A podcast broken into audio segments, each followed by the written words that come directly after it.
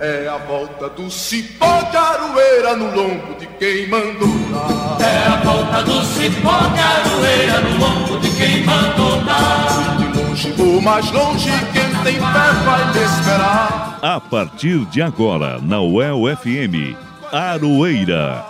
Um programa da Asuel Sindicato e do Sindipro Aduel. O dia a dia da luta sindical. Apresentação Elza Caldeira e Guilherme Bernardi. É a volta do cipó de aroeira no lombo de quem mandou dar. No ar, mais uma edição do programa Aroeira. É a volta do cipó de aroeira no lombo de quem mandou dar. É a volta do cipó de aroeira no lombo de quem mandou dar. De longe ou mais longe, quem tem fé vai me esperar. Olá, ouvintes da UEL FM. Eu sou a Elza Caldeira e estou muito feliz em estar de volta aqui com o Aroeira, que começa hoje a sua quinta temporada. E para dar início ao programa, eu quero saudar primeiramente o meu parceiraço aqui na produção e apresentação do Aroeira, o jornalista Guilherme Bernardi. Quanto tempo, Gui? Tava com saudade de você, tudo bem? Tudo certo, Elza. Tava com saudade também de você, do pessoal aqui da Rádio FM, dos nossos ouvintes. E começando aí mais uma temporada, o segundo ano seguido, né? Que a gente começa desde o começo, né? Começa desde o começo uma temporada toda do Aroeira. Vamos lá para mais uma edição, essa que é de número 188 do programa. Saudando também o nosso querido Ricardo Lima, que comanda a mesa de som aqui nos estúdios da UEL FM, a melhor rádio da cidade. Lembrando que o Aroeira é o informativo radiofônico da Asuel Sindicato e do Sindipro Aduel. E nós queremos a sua participação aqui no Aroeira. Manda as suas sugestões pra gente no telefone 43 99 185 1976. 43 99 185 1976. E vamos aos destaques desta edição. É a volta do cipó de aroeira no lombo de quem mandou dar. É a volta do cipó de aroeira no lombo de quem mandou dar. Data base. Em assembleia realizada pela Asuel, técnico-administrativos da universidade aprovam participação em protesto no próximo dia 15 de março. Na Assembleia do Sindipro Aduel, docentes também aprovam paralisação da UEL no dia 15 de março. Data base já. E na próxima semana, as professoras e os professores filiados ao Sindipro Aduel vão eleger a nova diretoria da seção sindical. O mandato da gestão vai até 2025.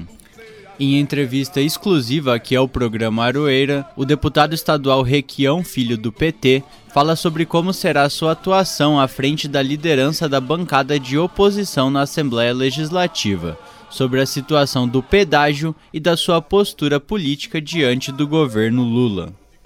E você não pode perder, é claro, os nossos colunistas. Venâncio de Oliveira, com a coluna Politizando a Economia, Fábio Silveira, com a coluna A Parte e a Matula do Direito com o professor Reginaldo Melhado. Tudo isso agora, aqui no Aroeira. Programa Aroeira.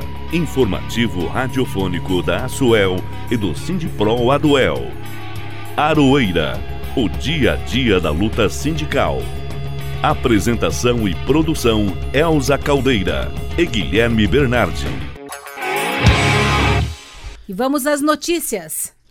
O governador Ratinho Júnior mais uma vez continua se negando a conversar com os representantes do Fórum de Entidades Sindicais, o FES, para tratar sobre a reposição salarial dos servidores públicos. Um documento com as demandas do funcionalismo já foi entregue pelo FES ao Palácio Iguaçu, mas até agora não houve nenhuma resposta por parte do governo. Lembrando, né, Gui, que a maioria do funcionalismo público do Estado está sem reposição desde 2016.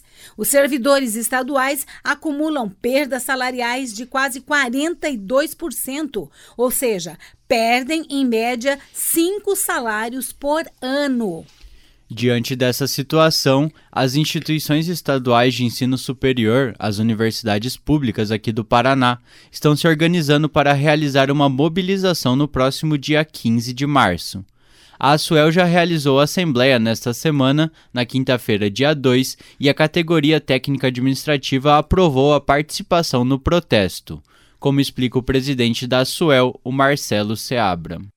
Queria saudar os ouvintes do Aroeira pelo quinto ano de programa e aproveitar para falar sobre a nossa mobilização. Os servidores fizeram uma assembleia no dia de ontem e decidiram pela paralisação no dia 15 de março.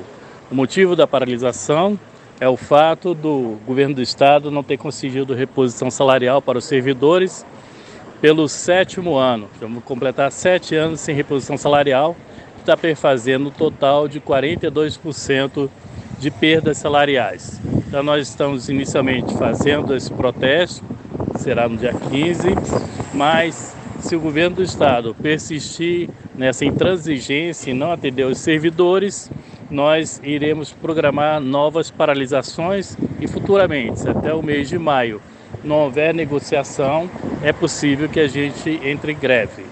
Então, esse é o primeiro protesto, com uma série de protestos que virão, tentando abrir negociações com o governo do Estado. Esperamos que ele se sensibilize. E no mesmo dia que a SUEL, o Sindipro Aduel também realizou assembleia docente aqui na UEL, no Anfiteatro Maior do Centro de Letras e Ciências Humanas, no CLCH da Universidade. As professoras e os professores presentes aprovaram por unanimidade a paralisação no dia 15. Essa é uma decisão que se soma às decisões de Adunioeste, Sindunespar e, claro, da Suel que acabamos de noticiar. Quem fala um pouco sobre a paralisação é o Ronaldo Gaspar, presidente da seção sindical. Então, na Assembleia desta quinta-feira, os docentes da UEL deliberaram pela paralisação das atividades no dia 15 de março. É importante lembrar que essa paralisação ela não é isolada, né, mas ela está em consonância com o movimento dos servidores das universidades, movimento este em repúdio à política de arroz salarial do governo do Estado. Talvez nem todos saibam, mas desde que assumiu seu primeiro mandato, Ratinho Júnior nunca se sentou para conversar com os servidores para realizar uma política de recomposição salarial. Salários que, desde o governo Beto Richa, têm sido corroídos pela inflação. Os servidores estão numa luta que, convenhamos, é perfeitamente compreensível, tendo em vista que estão com 42% dos seus salários expropriados. Imagine você com qualquer outro bem seu que seja indevidamente apropriado desse modo.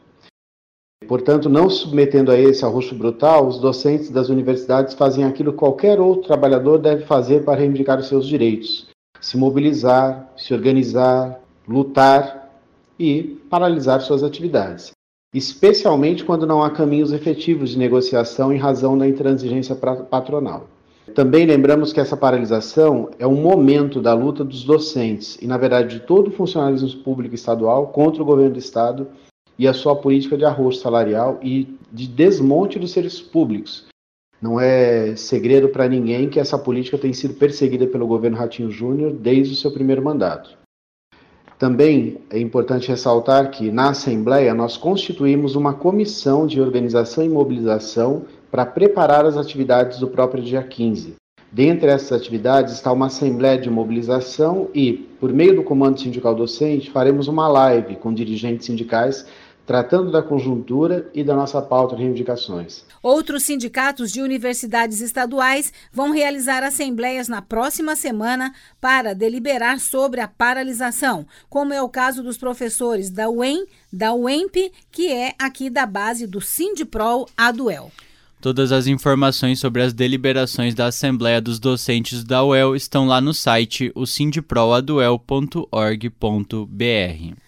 É, Gui, o ano agora pegou mesmo, né? Sindicalismo, base agora também, o pessoal vai para cima do governador, né? É, exatamente. Acho que perceberam, né? Água batendo na bunda, né? Sete anos aí sem reposição salarial perceberam que estão perdendo cinco salários por ano, né, não sendo pagos. E até fiz um exercício lá para o Sindipro Aduel. É como se você trabalhasse todos os, todas as semanas por 40 horas e recebesse por 23. E o Arueira fica firme aqui nessa cobertura, trazendo todas as informações né, sobre essas negociações e também essas mobilizações dos servidores públicos do Estado. Você está ouvindo o programa Aroeira, o dia a dia da luta sindical. Na terça e quarta-feira da próxima semana, dias 7 e 8, as docentes e os docentes filiados ao Sindipro Aduel vão votar na eleição para a nova diretoria da seção sindical. O mandato da gestão terá início em abril deste ano e irá até o mesmo mês de 2025. Este processo eleitoral teve início ainda no ano passado, pouco antes do recesso, quando, em uma assembleia realizada no dia 14 de dezembro, foi eleita a comissão responsável pela eleição. A comissão eleitoral é coordenada pela professora Elaine Alves e conta também com a professora Débora Braga Zabagria e o professor Gilson Jacob Bergoc. A professora Elaine Alves, aposentada do Departamento de Enfermagem da UEL, fala um pouco sobre o trabalho até agora da comissão que ela coordena. E o primeiro trabalho que fizemos foram reuniões onde a gente é, foi verificar a compatibilidade do regimento geral com o regimento eleitoral. Uma vez que nos capacitamos em relação aos trâmites e aos regimentos, abriu-se o período de inscrição das chapas de 20 de dezembro de 2022 a 2 de fevereiro de 2023. Uma vez tendo inscritas as chapas, ainda seguindo o regimento, nos reunimos para analisar a documentação e a condição de cada candidato. É, feito isso, e havendo uma chapa única inscrita, mas ainda assim havendo uma, para, uma chapa única, a gente abriu um espaço, um tempo, um período, é, para que, se algum eleitor sindicalizado quisesse recorrer em relação à chapa ou à candidatura de algum candidato, que isso acontecesse. Também foi público é, em todos os sites, todos os meios de comunicação do Sindipro, do El e da Folha de Londrina, esses, esses prazos foram publicados. Por fim, né, é, vencidos os prazos, nos reunimos novamente e cabia a nós, como comissão, definir do final da campanha eleitoral, que ficou dia 6 de março de 2023, e a data das eleições, que é dia 7 e 8 a semana que vem. Por causa da pandemia, a última eleição do Sindipro Aduel foi realizada de maneira virtual. A deste ano, entretanto, será presencial. A gente acredita que as eleições presenciais com voto impresso é, voto impresso, gente, não por medida de segurança, porque os meios virtuais eletrônicos também são tão seguros quanto o voto impresso. Mas a gente acredita que o voto impresso presencial aproxima o eleitor do sindicato. Né? Os mesários serão discentes para não haver conflitos de interesse. Nós vamos passar em todas as sessões eleitorais. Então, vamos estar fiscalizando, vamos estar passando e, e a gente vai estar disponibilizando o maior número de urnas possível para que fique fácil para que o eleitor é, vote. Né? Para finalizar, então, a gente quer né, pedir ao eleitor que compareça, que vote, que exerça a sua cidadania. Acho que cabe a nós, sim, como comissão eleitoral, a solicitar que o, o eleitor sindicalizado compareça às sessões e exerça o seu direito. Como a coordenadora da comissão eleitoral disse, há apenas uma chapa concorrendo no pleito: a organizar, resistir, lutar mas é sempre importante lembrar que há um quórum para a eleição dela, que é de 50% mais um dos filiados ao Sindipro Aduel. Por isso é importante que todos e todas votem na próxima terça-feira e quarta-feira. Na segunda-feira, dia 6, véspera da eleição, as informações sobre o horário de votação estarão disponíveis nas redes sociais e no site do Sindipro Aduel, o sindiproaduel.org.br. E é claro que no próximo programa Aroeira traremos todas as informações do pleito e da nova diretoria da sessão sindical. Muito importante, né, Gui? Tomara aí que dê tudo certo nessa eleição para que né, o Sindipro Aduel dê continuidade ao trabalho extraordinário, né? Tem sido feito aí na gestão do professor Ronaldo Gaspar, né? Você está ouvindo o programa Aroeira, o dia a dia da luta sindical. Música e resistência quando as relações de trabalho se transformam em canções. E nesta semana eu estive num sebo aqui da cidade e comprei um CD da Rita Lee. Ó, Gui, eu não sei se você sabe, mas eu sou daquelas antigas. Gosto de colocar CD no carro, tenho meu porta-CD com a minha discoteca. Então, né, sempre tô indo nos sebos aí procurando, garimpando, né? E esse CD eu achei da Rita muito bacana que tem as melhores músicas dela. A artista, que foi diagnosticada com um tumor no pulmão esquerdo em maio de 2021 e logo em seguida deu início ao tratamento contra o câncer, né? Em abril de 2022, exames mostraram que a doença teve os sintomas reduzidos ou ausentes. Que coisa boa, né? Nós ficamos aqui torcendo pela cura completa dessa cantora extraordinária, que é um ícone, né, do rock and roll e principalmente de nós mulheres, né? Por isso é que hoje nós vamos fazer essa homenagem a ela no quadro Música e Resistência, trazendo a música Corre, Corre, de autoria da própria Rita e do seu parceiro de uma vida toda, que é o Roberto de Carvalho. Vamos ouvir. quando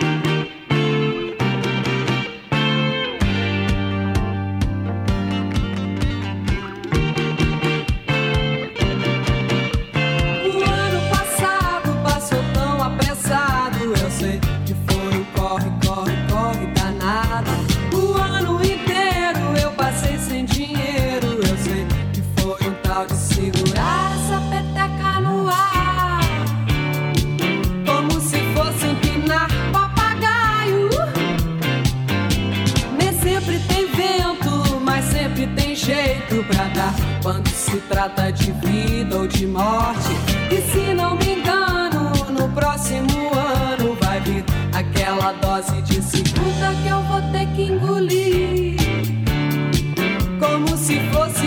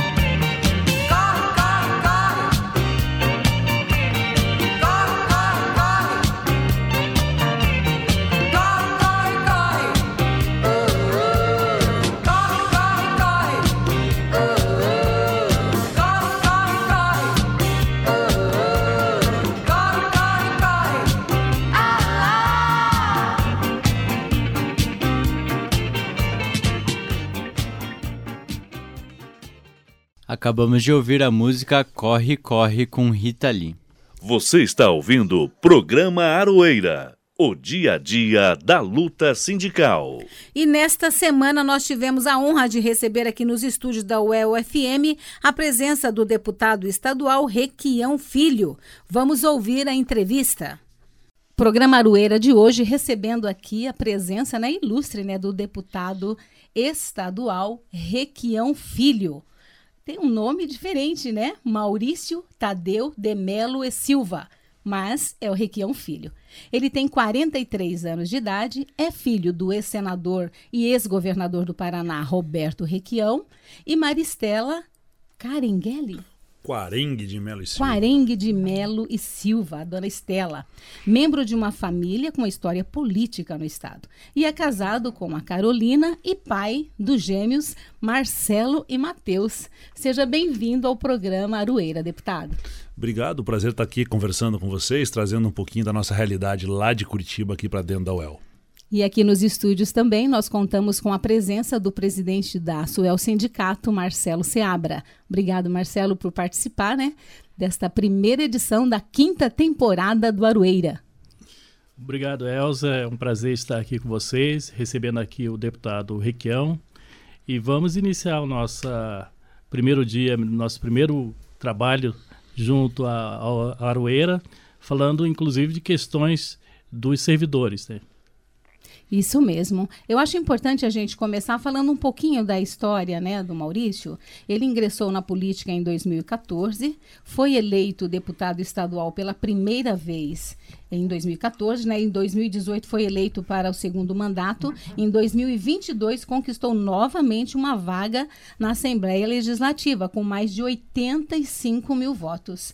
Neste terceiro mandato consecutivo, ele já inicia como líder da bancada de oposição e deputado membro da Comissão de Constituição e Justiça, a CCJ, e também presidente da Comissão do Mercosul e Assuntos Internacionais. Nossa, já entrou com tudo, né, Maurício?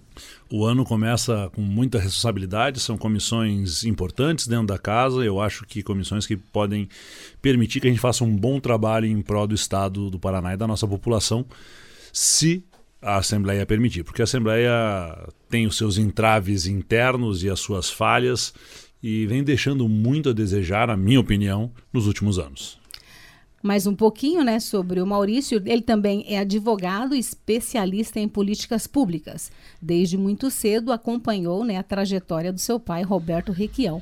Em 2022 se filiou ao Partido dos Trabalhadores, o PT. Bom, vamos começar a nossa entrevista ao que interessa. Nossos ouvintes aí devem estar ansiosos, né, para essa conversa que nós vamos ter aqui. Em primeiro momento, a gente quer te parabenizar, né, pela por conquistar a liderança da bancada de oposição na Assembleia. Essa bancada que recebeu um reforço com a eleição de novos deputados, como o Renato Freitas e também a deputada Ana Júlia, não é isso? Mas mesmo assim, a gente sabe que a oposição ainda é minoria. Como que você pretende trabalhar né, à frente né, desta bancada e, na sua opinião, quais são os principais desafios, vamos colocar assim, para esse primeiro semestre? Os principais desafios para esse primeiro semestre são barrar os projetos do governador de diminuição de um estado necessário para um estado mínimo.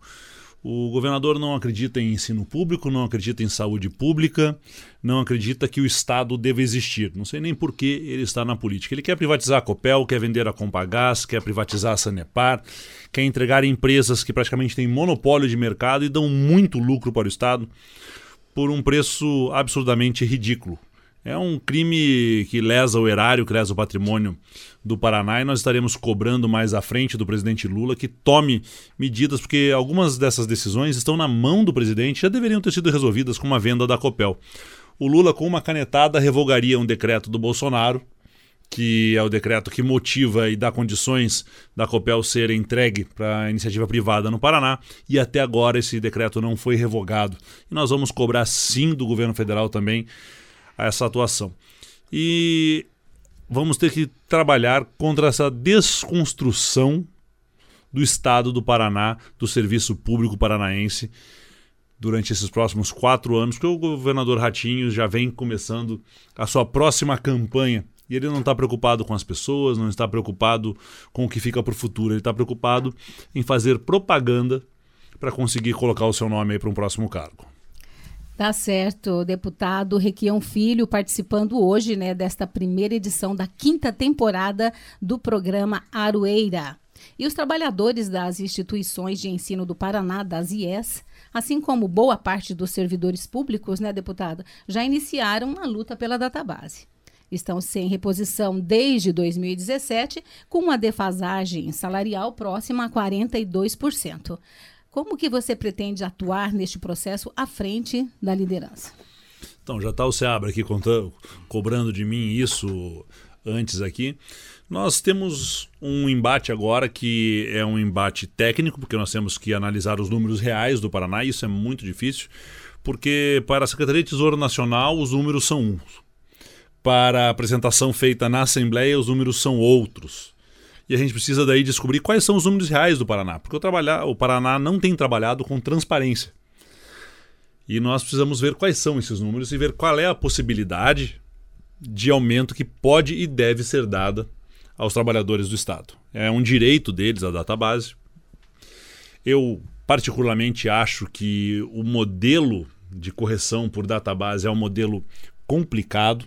Nós deveríamos ter vinculado já o possível aumento anual, aumento de arrecadação no Estado, ou seja, você vincula com o aumento de arrecadação, você vincula com a possibilidade do Estado e deixa de ter esses índices terceirizados, assim, que ficam aí uma coisa muito distante, muito efêmera.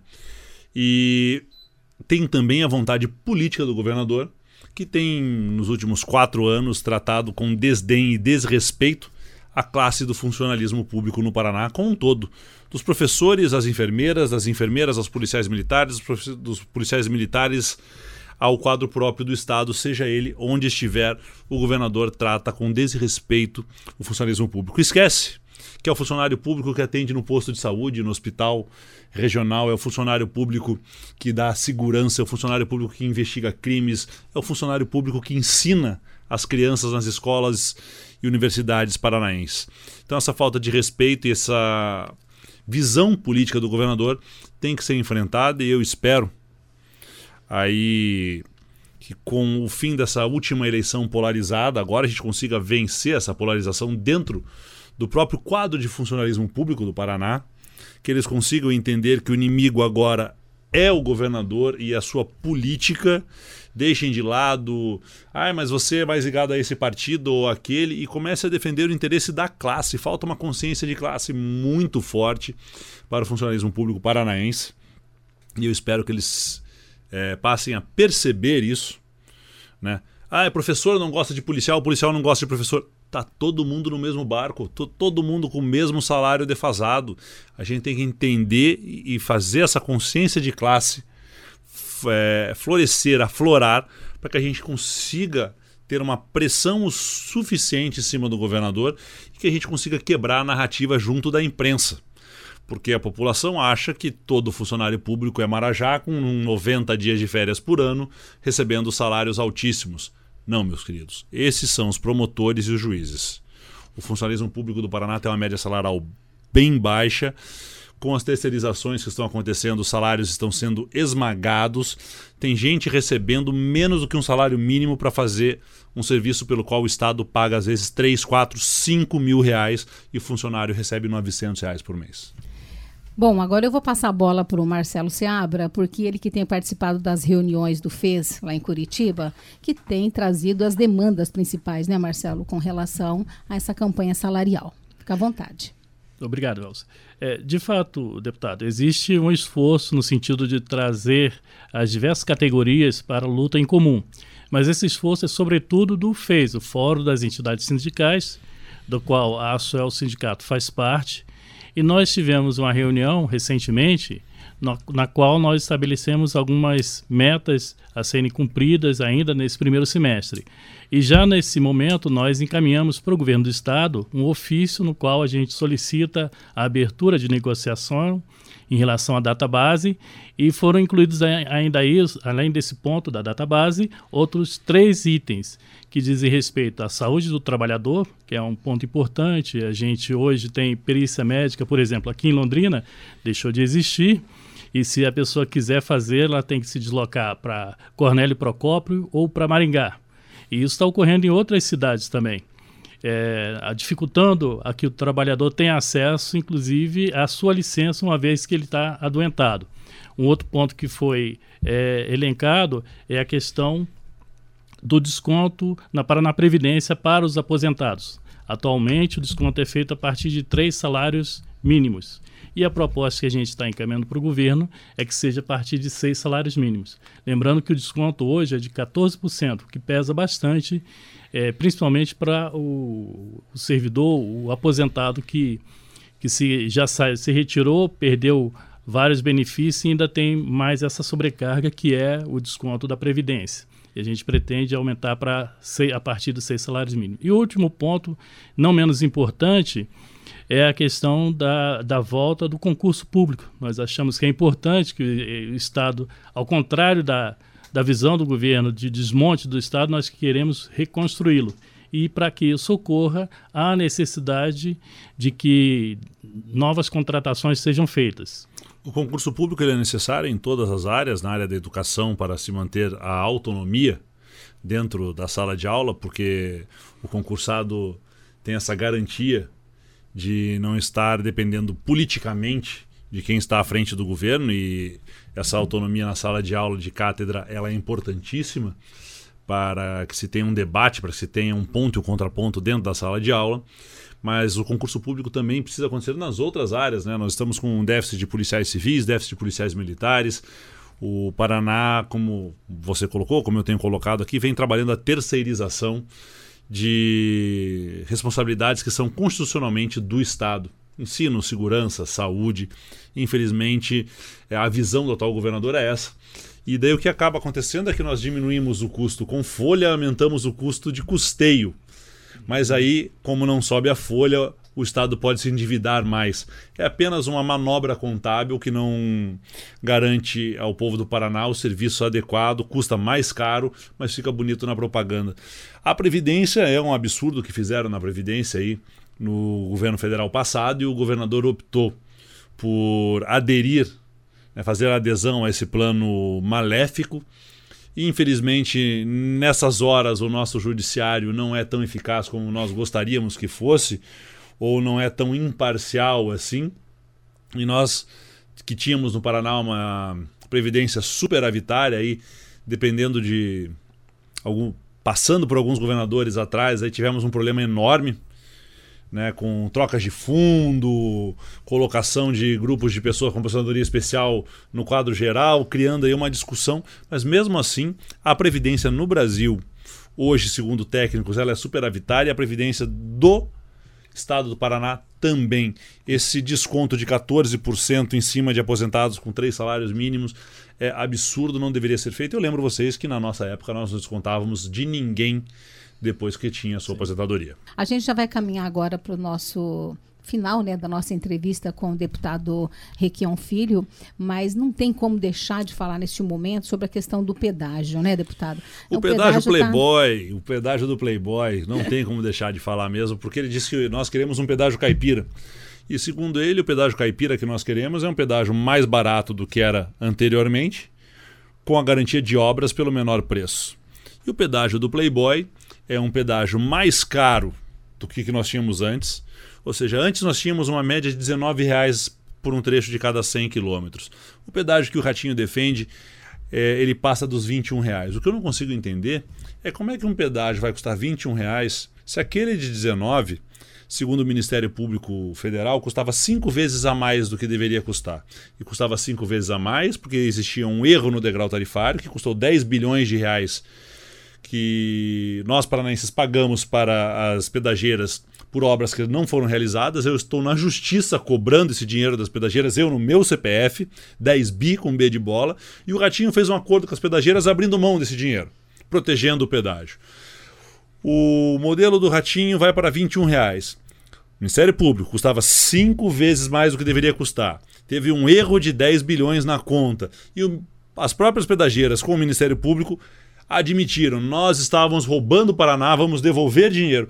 Como é que se justifica que o modelo do rato seja mais caro do que o modelo anterior, que tinha todos esses problemas? Então tem aí uma falta de transparência. Eles vêm com uma conversa boba de que vai ser na bolsa de valores, então tá tudo bem. Se a bolsa de valores fosse tão boa assim, a Americanas não tinha dado um tombo de 60 bilhões de reais em fornecedores, acionistas e tudo mais. Então, nós somos contra o pedágio do Playboy. Eu, particularmente, sou contra qualquer tipo de pedágio, mas se for implantado o pedágio no Paraná com obras, que seja pelo preço justo. E existe essa expectativa de que seja revogado. Existe essa expectativa e existe essa cobrança da nossa parte ao presidente Lula. Ele veio aqui ao Paraná e disse que não aceitava esse modelo de pedágio. Falou no palanque, gravou para a televisão e disse que não aceitava. Depois o seu ministro foi lá e disse que ia ver, que ia rever o modelo. A gente não quer rever o modelo, a gente quer jogar esse modelo fora e ter um pedágio justo. Como eu disse, eu acho que não precisa, mas se tiver, tem que ser por obra e preço justo. Agora, o nosso querido presidente Lula precisa bater mais forte na mesa, dar uma engrossada na voz, chamar aquele ministro dele lá e falar assim: eu tive no Paraná, o pedágio lá é um roubo e não vai continuar desse jeito. Agora, está faltando essa firmeza, essa liderança que nós gostaríamos de ver por parte do presidente. Agradecer aqui a presença do deputado estadual Requião Filho, aqui na abertura da quinta temporada do programa Arueira, e também do presidente da Suel Sindicato, o Marcelo Seabra. Deixar o deputado para as considerações finais, porque a gente está encerrando nossa Não entrevista. vou estourar o tempo de vocês, eu convido vocês que estão escutando a gente a acompanhar o meu trabalho nas páginas das redes sociais, Requião Filho no Facebook, arroba Requião Filho, TikTok, Instagram e Twitter. E também, se você quiser saber um pouco mais dos nossos projetos, do nosso trabalho de uma maneira mais formal, digamos assim, entra no requiãofilho.com.br. Muito obrigada, deputado. Obrigado, Marcelo. E a gente prossegue com o programa Aroeira.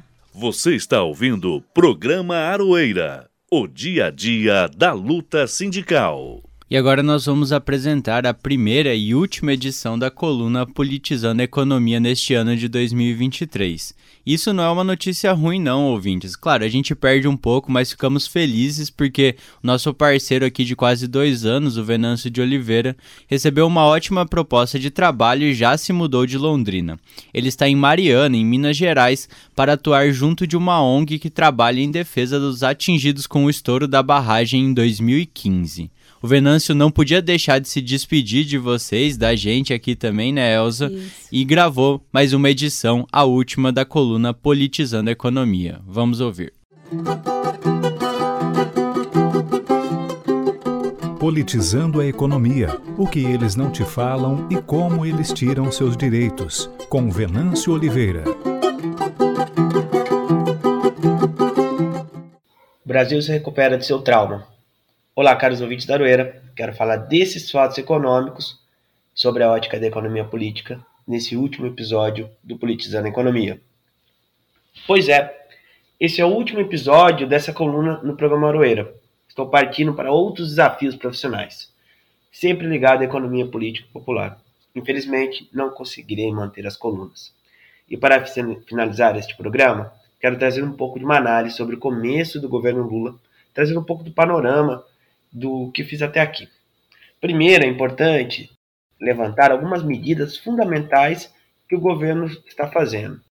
Manutenção e melhoria do auxílio com o retorno do Bolsa Família, reajuste dos, das bolsas de pesquisa de mestrado e doutorado, além das de iniciação científica, a valorização do salário mínimo real, ou seja, do salário acima da inflação, revisão da tabela de imposto de renda, combate ao garimpo na terra dos Yanomamis. E agora também a redução dos preços combustíveis, onde o governo acena por uma revisão da atual política de preço da Petrobras. São medidas in iniciais, no entanto, elas são importantes, pois elas apontam por uma agenda fundamental de recuperação econômica e social.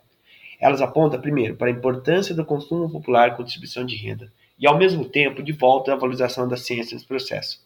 Haverá criação de demanda com o trabalhador pagando menos imposto, às vezes 500, 300 reais que vai sobrar, não vai deixar de pagar o imposto, faz muita diferença no final do mês. E isso em escala global, ou seja, tem um poder muito forte de consumo. Isso não é apenas justiça, pois, claro, é importante entender a justiça social nesse processo, a gente teve concentração de renda, de pessoas ficando mais ricas e outras ficando mais pobres, mas também é importante perceber como isso vai ter um impacto no consumo popular, que alimenta a dinâmica econômica de setores importantes, gerando emprego para o comércio local, para os serviços, etc. E o incremento das bolsas valoriza a ciência, pois grande parte da produção científica vem dos pós-graduandos, que têm anos após anos seu trabalho desvalorizado. A luta contra o garimpo ilegal na terra dos Yanomamis é fundamental para apontar uma nova política socioambiental, além de justiça social, pois essas populações estavam sendo dizimadas em suas terras ancestrais. É necessário apontar para a revalorização de uma utilização sustentável da biodiversidade. Por fim, pensar é, a superação dessa política de preço atual, da política de paridade de preço internacional da Petrobras, é essencial para retomar uma política soberana que leve em conta os custos internos de extração. E como os custos aqui são menores, haverá estabilização dos preços combustíveis e do gás, essencial para valorizar as condições de vida da classe trabalhadora, sem ter o preço de bens básicos aumentando dia após dia. Com essas medidas é possível visualizar a tendência, ou seja, uma tendência, ainda que inicial, mas uma importante tendência de superação de um trauma. E nessa coluna, durante os dois anos que estive aqui, busquei analisar esse trauma. Foram tempos difíceis, de um modelo concentrador de renda que rebaixou as condições de vida da classe trabalhadora. Foi um modelo cruel que colocou pessoas na extrema pobreza e matou, matou muitas vidas por conta da má gestão durante a pandemia do Covid-19. Ao mesmo tempo, desmatou e vendeu nosso bioma por alguns dólares para que o agronegócio pudesse vender caro a carne. Como economista nessa coluna, tentei mostrar como esse modelo impacta na vida da classe trabalhadora e como os meios de comunicação tentam trazer apenas uma visão é, da economia e que esconde uma ideologia de defesa das classes dominantes por trás de uma suposta discussão técnica. Não há apenas uma visão da economia. Desconfiem quando os meios de comunicação trazem visões únicas que defendem o mercado. Eles buscam mostrar uma narrativa que, como se fosse lei. E o que eu busquei mostrar nessa coluna foi ser olhar da economia, evidenciando os interesses por trás dos discursos, dos grupos e classes sociais em disputa, e como isso é refletido na dinâmica econômica do capitalismo, entendendo as classes populares sua participação econômica como esse polo intrinsecamente dinâmico revolucionário, no sentido que na dialética de sua existência economicamente explorada e produtora de assistente social, à medida que é valorizada por meio de lutas sociais, aponta para formas superiores de regulação do trabalho e da produção de bens e serviços, e da importância de políticas públicas para isso, isto é, da importância do caráter social da produção e da regulação das rendas a partir de uma lógica superior e democrática continuarei em outros espaços a lutar como economista político e popular por outro modelo. Hoje exigimos um pouco, o pouco para superar esse trauma, e esse pouco é muito para muitas pessoas. Mas amanhã haverá, haveremos de exigir tudo o que nos pertence. Por fim, quero agradecer ao Guilherme e à Elza, com quem eu tive o prazer de conviver nesses anos e fazer, que fazem um trabalho excelente aqui no programa Aroeira. Também a Suel, o Sindical Duel, pela oportunidade de estar com vocês tendo na referência de companheiros como Marcelo Seabra e Ronaldo Gaspar, companheiros determinados em lutar pela, pela sua categoria, pela universidade pública e por políticas vitais para a sociedade. Bom, e agradecer ao ouvinte da Aroeira por estar com a gente. Até mais ver, caros ouvintes da Aroeira. E agora vamos saber das notícias da política com o jornalista Fábio Silveira em mais uma coluna à parte.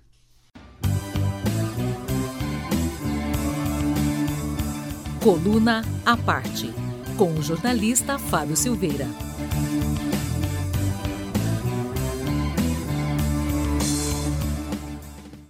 Olá, eu estou de volta aqui para falar sobre política e hoje, infelizmente, a notícia não é muito boa. Quero falar de um episódio lamentável, que foi o caso de trabalhadores escravizados na colheita da uva na Serra Gaúcha uh, o noticiário, desde a semana passada, tem mostrado que 207 trabalhadores foram resgatados é, em condições que a imprensa tem tratado como análogas à escravidão, mas vamos falar pela, vamos chamar pelo nome em condições de trabalho escravo mesmo. Esses trabalhadores é, dos 207, 194 foram da Bahia para o Rio Grande do Sul e os outros 13 são trabalhadores que é, são do próprio estado do Rio Grande do Sul. Eles estavam em condições ali é, não só precárias de alojamento, mas também eram alvo, eram vítimas de, é, tratar, de, de castigos físicos e, inclusive, tinham jornadas de trabalho ali que ultrapassavam é, 15 horas é, por dia. Bom, todos esses relatos é, vieram à tona, tiveram uma grande repercussão na imprensa brasileira, mas tem dois pontos que eu quero destacar aqui nessa situação. Primeiro foi uma nota divulgada pela Associação Comercial, pela SIC, é uma associação comercial de Bento Gonçalves, a cidade onde isso aconteceu.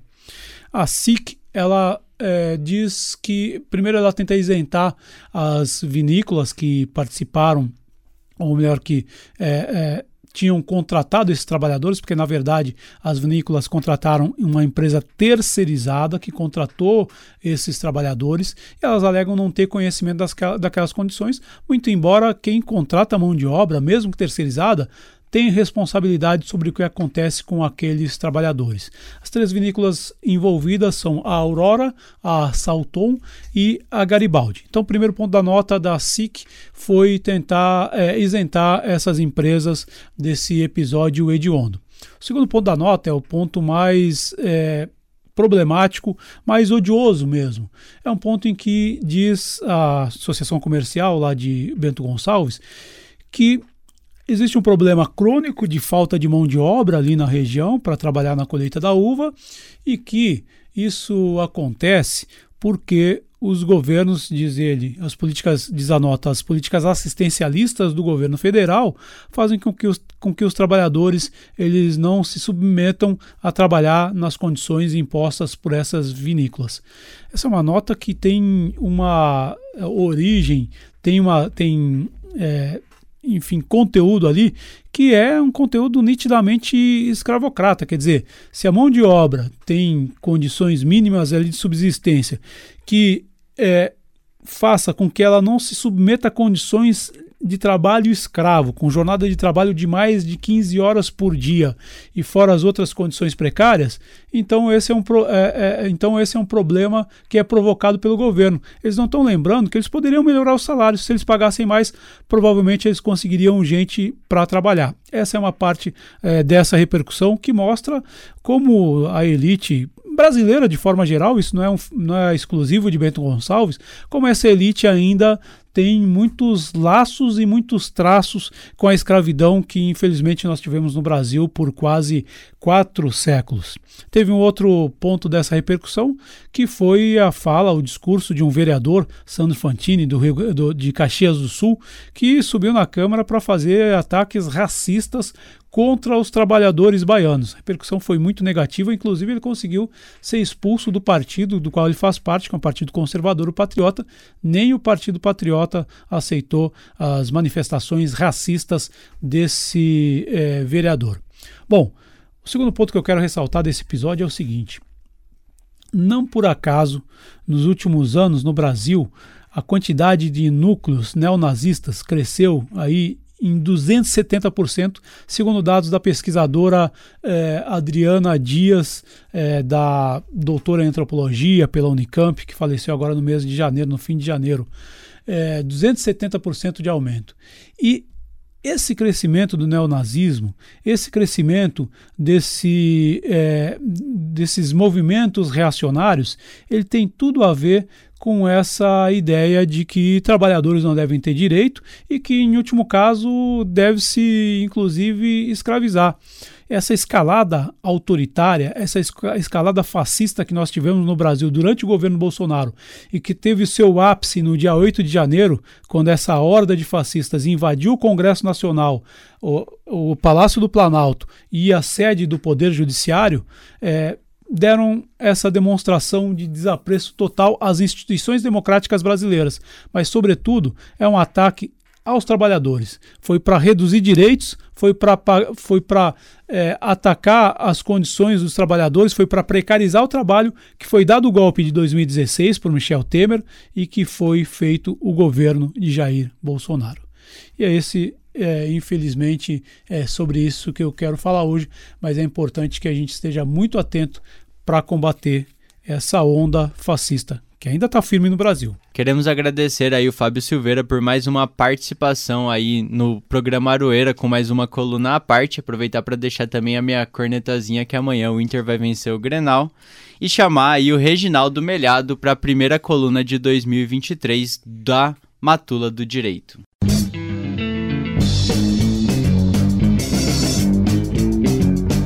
Matula do Direito, coluna de crítica jurídica pelos caminhos e descaminhos do direito, com o professor Reginaldo Melhado. Olá, ouvinte da UEL-FM. De volta com você a Matula do Direito, o programa Aroeira, depois de um longo e tenebroso verão, cheio de chuvas e cheio de problemas.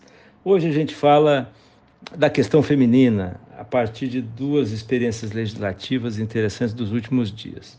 Ambas falando de alguma maneira da menstruação da condição feminina. No caso da Espanha, porque foi aprovada depois de um debate muito intenso na sociedade e, e, de um parlamento muito dividido, uma lei que institui uma licença especial para as mulheres que vivem o ciclo menstrual. Não para toda vez que a mulher está no ciclo menstrual, mas quando ela enfrenta problemas no ciclo, como cólicas e dores associadas a doenças como a endometriose e outras. Né? Seria uma licença simplificada, algo que, enfim, a mulher poderia usufruir mais de maneira mais prática, digamos. Né?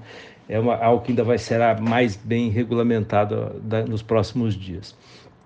É, foi a primeira lei dessa natureza no mundo ocidental. Já se tinha notícia de uma regulação mais antiga no Japão e também na Indonésia e na, na Zâmbia. Né? Então, a, a, gente tem aí uma experiência interessante. No Reino Unido, por outro lado, se procurou regular aquela situação em, em, que a mulher deixa de menstruar, chega lá na menopausa, numa idade, já meia idade, digamos assim, né? entre 50 e 60 anos, um pouco mais, um pouco menos. Né? É, é, é o Reino Unido, no parlamento, instituiu uma comissão especial, Mulheres e Comissão Mulheres e Equidade, que fez um estudo longo e demorado, aprofundado sobre esse assunto. Essa comissão é composta por parlamentares mulheres, por deputadas mulheres de vários partidos, coordenada por uma, por uma deputada é, do Partido Conservador, Caroline Noakes. É, esse, essa, essa comissão fez um trabalho brilhante, pesquisou, ouviu pessoas, analisou o problema é, e, e, forjou um conjunto de propostas para levar ao parlamento. Né? Esse conjunto de propostas inclui, por exemplo, é, além da facilitação é, é do acesso à terapia de reposição hormonal mais barata, acessível ao SUS, que é, é o SUS deles lá, né, que é o muito semelhante ao nosso, por sinal.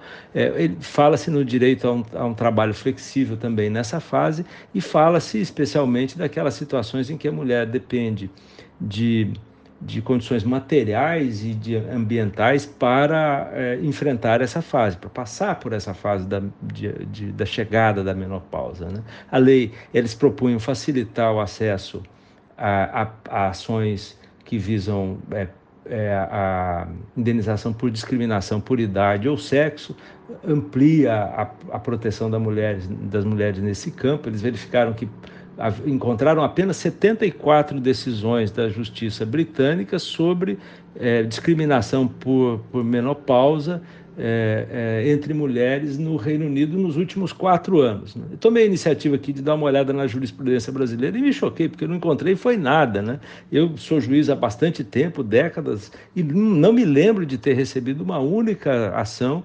tratando desse assunto. Né? Infelizmente, esse conjunto de propostas forjado, apresentado, elaborado pela comissão, foi, é, no, no, no, fundamental, rejeitada pelo, pela maioria, pelo governo Rishi Sunak, do Partido Conservador, do partido da mesma deputada Caroline Noakes. Né?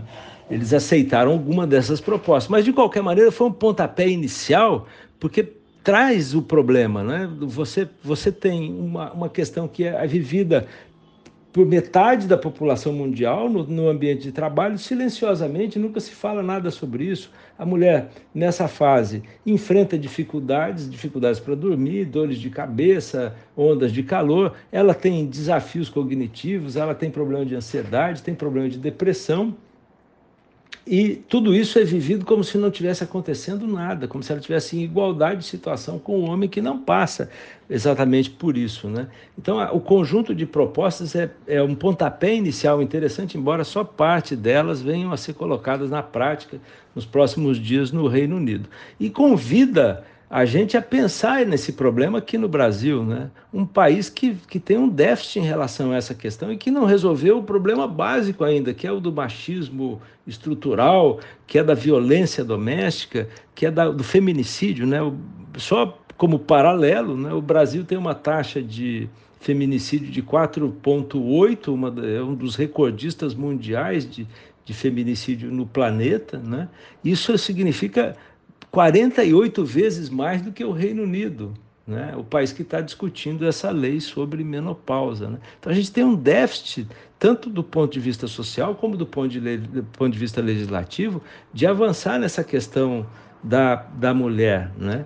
Na Espanha, se discutiu muito, de novo com aquele blá blá blá, ah, mas você vai trazer direitos especiais para a mulher e ela vai acabar sendo discriminada, vai ter menos é, é, é, empregabilidade ou, ou, ou, coisas assim. Né? Me lembro de ter ouvido muito essa discussão quando a licença maternidade é, foi ampliada aqui no Brasil, né? que as pessoas vieram com essa conversa e não, não se passa, não é nada disso, e, e é possível também criar instrumentos legais para evitar esse tipo de postura discriminatória por, por parte é, das empresas. A verdade é que é, a gente está devendo uma discussão para a sociedade, precisa envolver muito mais as pessoas e as mulheres, especialmente, nessa discussão. É isso, até a próxima semana. Obrigado ao professor Reginaldo Melhado pela excelente participação aqui nessa primeira edição da quinta temporada do programa Arueira. Lembrando, né, Gui, que na semana que vem nós teremos uma nova colunista aqui no programa. Olha só, as mulheres agora estão chegando, né? A Maiara Medeiros, ela que é professora de História, pós-graduada em Humanidades pela UEMP, né, que é a Universidade Estadual do Norte do Paraná, e também é secretária estadual de Mulheres do Partido dos Trabalhadores do Paraná e tornando-se né, a primeira mulher negra a ocupar esse cargo. Eu conheci essa, essa moça, né, a Maiara, uma menina extraordinária, muito inteligente, que também estará escrevendo uma coluna para o portal Verdade. E fiz o convite para ela estar tá vindo para o Aroeira e ela aceitou. E a semana que vem ela já estreia aqui no programa trazendo informações importantes, né? Sobre principalmente a questão das mulheres na política, a importância da participação das mulheres né, na política. Seja bem-vinda, Maiara Medeiros. E um ótimo timing, né, Elza? Já que semana que vem, na quarta-feira, é comemorado o Dia Internacional das Mulheres, no dia 8 de março, né? É isso mesmo, Gui. A gente também vai aproveitar a semana que vem e trazer uma programação mais voltada né, para essa questão das mulheres, sendo que março se tornou o mês das mulheres, né? Com essas informações, nós finalizamos aqui mais uma edição do programa Aroeira. Essa primeira de 2023, edição número 188. Esse ano vamos bater as 200, hein, Elza? Já já chegamos lá nas 200. Agradecer, claro, ao Ricardo Lima, que comandou a mesa de som, ao Jersey Gurgel, que é o diretor de programação aqui da Rádio UFM, e ao Edir Pedro, que é o diretor-geral da rádio. Continuem ligados aqui na programação da Rádio UFM, a melhor rádio da cidade, viu, gente? Porque tem muita coisa boa pela frente nesse sabadão. Nós queremos deixar uma saudação especial para os nossos queridos e queridas ouvintes. Muito obrigada pela sua audiência. Um abraço para você, Guilherme, para você, Ricardo, e para todos os nossos ouvintes. E até sábado que vem.